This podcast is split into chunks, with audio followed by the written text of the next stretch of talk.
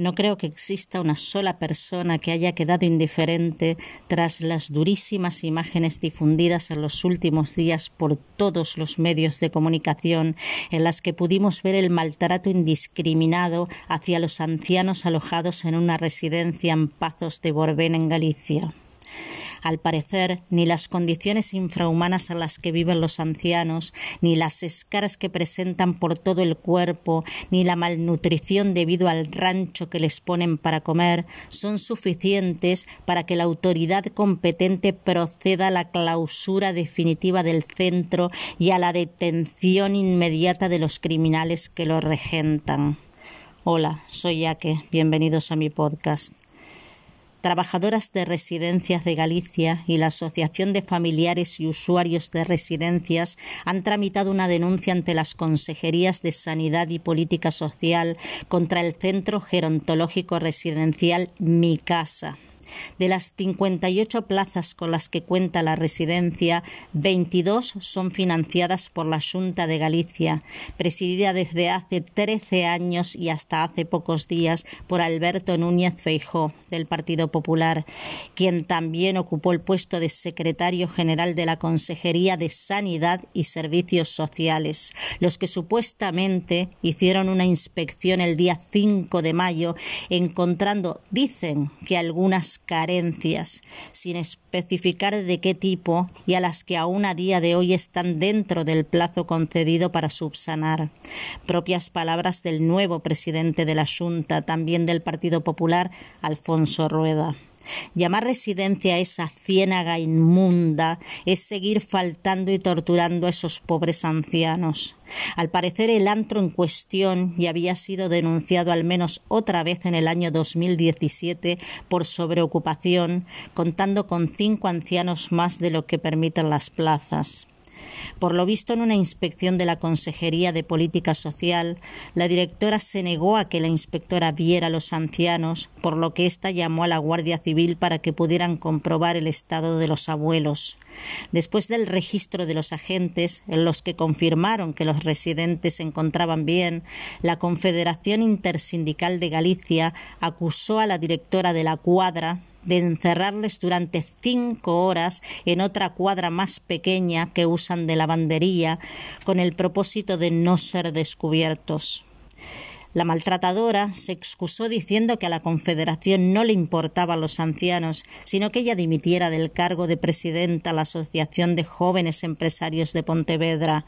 Ese galpón de tortura se anuncia como residencia de ancianos con 59 plazas, con estancias tanto permanentes como temporales, con servicio médico propio las 24 horas, dietas personalizadas, enfermería, baño geriátrico, auxiliar de clínica, fisioterapeuta, masaje terapéutico, asistente social, servicio de farmacia, peluquería, manicura, atención psicológica, cuidados personales, lavandería, actividades, servicio de acompañamiento, de acompañamiento jardín, patio, terraza, sala de estar, sala polivalente, sala de de visitas, sala de lectura, biblioteca, sala de televisión, cafetería, habitaciones con baño privado, con timbre y suelo antideslizante, camas articuladas también con timbre y calefacción, se definen como una residencia que trabaja activamente para que los ancianos puedan disfrutar de su vejez en compañía,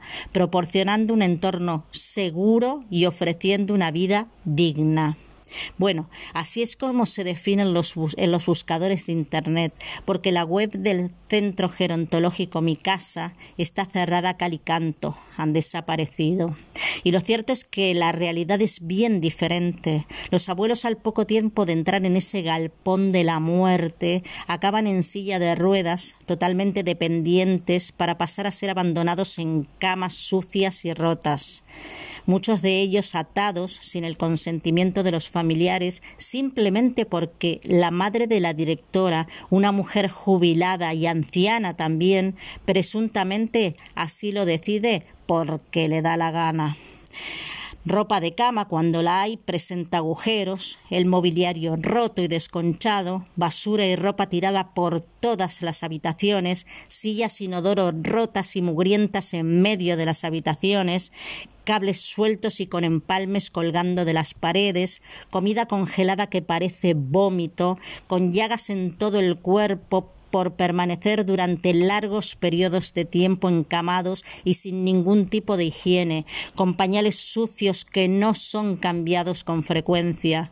Usan la misma maquinilla para afeitar a varios residentes, la misma toalla es usada en grupo, medicamentos caducados, la misma comida para todos, sin tener en consideración las patologías. Además de las muchas heridas que presentan los residentes, algunas necrosadas, unas imágenes que te dejan con un nudo en la garganta. Otra muestra grandísima de maltrato fue ver a una persona residente con un plato en el que se supone había comida, algo oscuro y pastoso, con una bolsita de autocierre incrustada en la comida. No estoy segura si serían las medicinas o que simplemente había caído dentro del plato por negligencia. Bueno, por otra negligencia más. Pero desde luego, junto con las terribles condiciones físicas de los abuelos, es lo más indigno que he podido apreciar, lo más impactante. Lo que yo me vengo preguntando hace días desde que vi las imágenes, y no todas, algunas he tenido que apartar la vista por la crueldad extrema que reflejaban, y otras, según los medios de comunicación, no las quisieron enseñar por tremendas.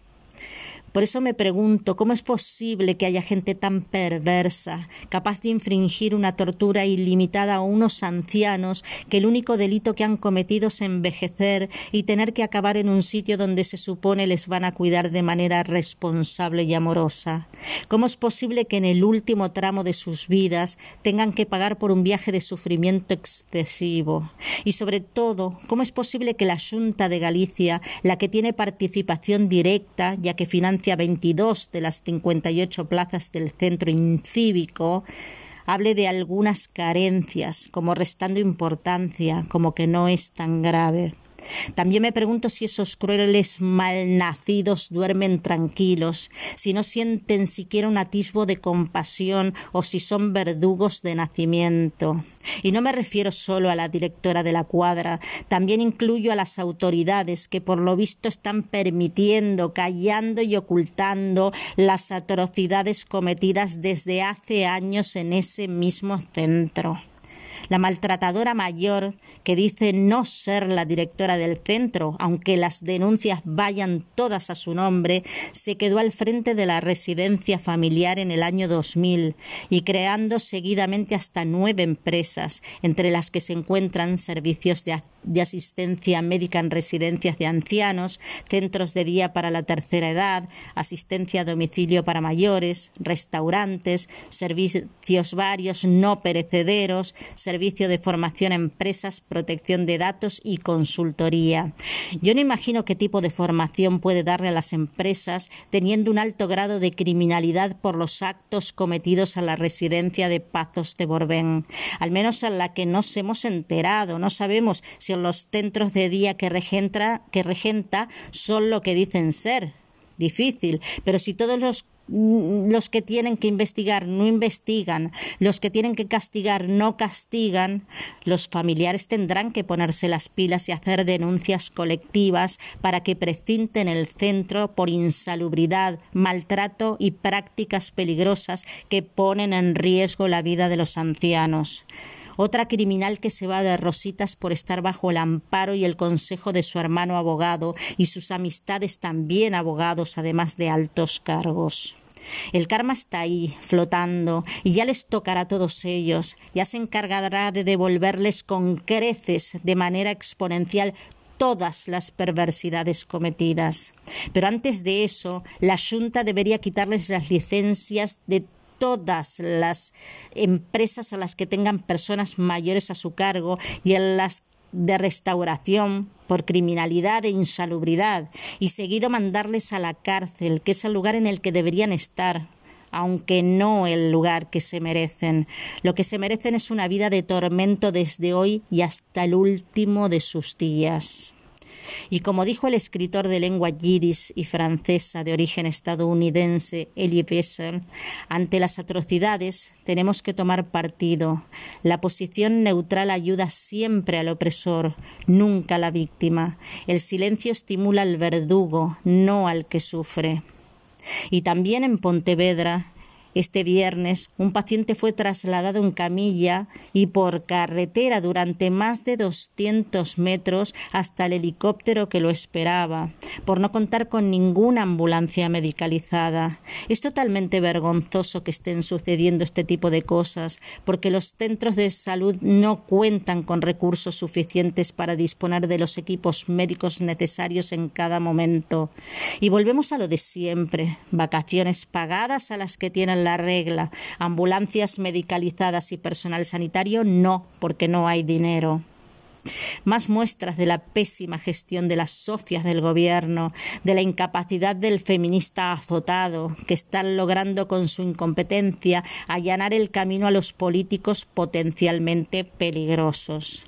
La patrona de los bares ya se visualiza en Moncloa, lo mismo la comunacha y la que anda fresca.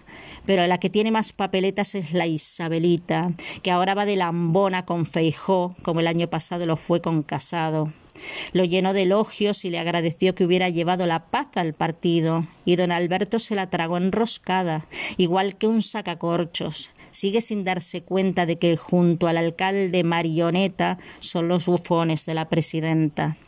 Y lo que más me llamó la atención fue una foto en la que salen los dos, Feijó tocándose el corazón ante ella y la Isabelita con un gesto que parece indicar un inminente corte de mangas.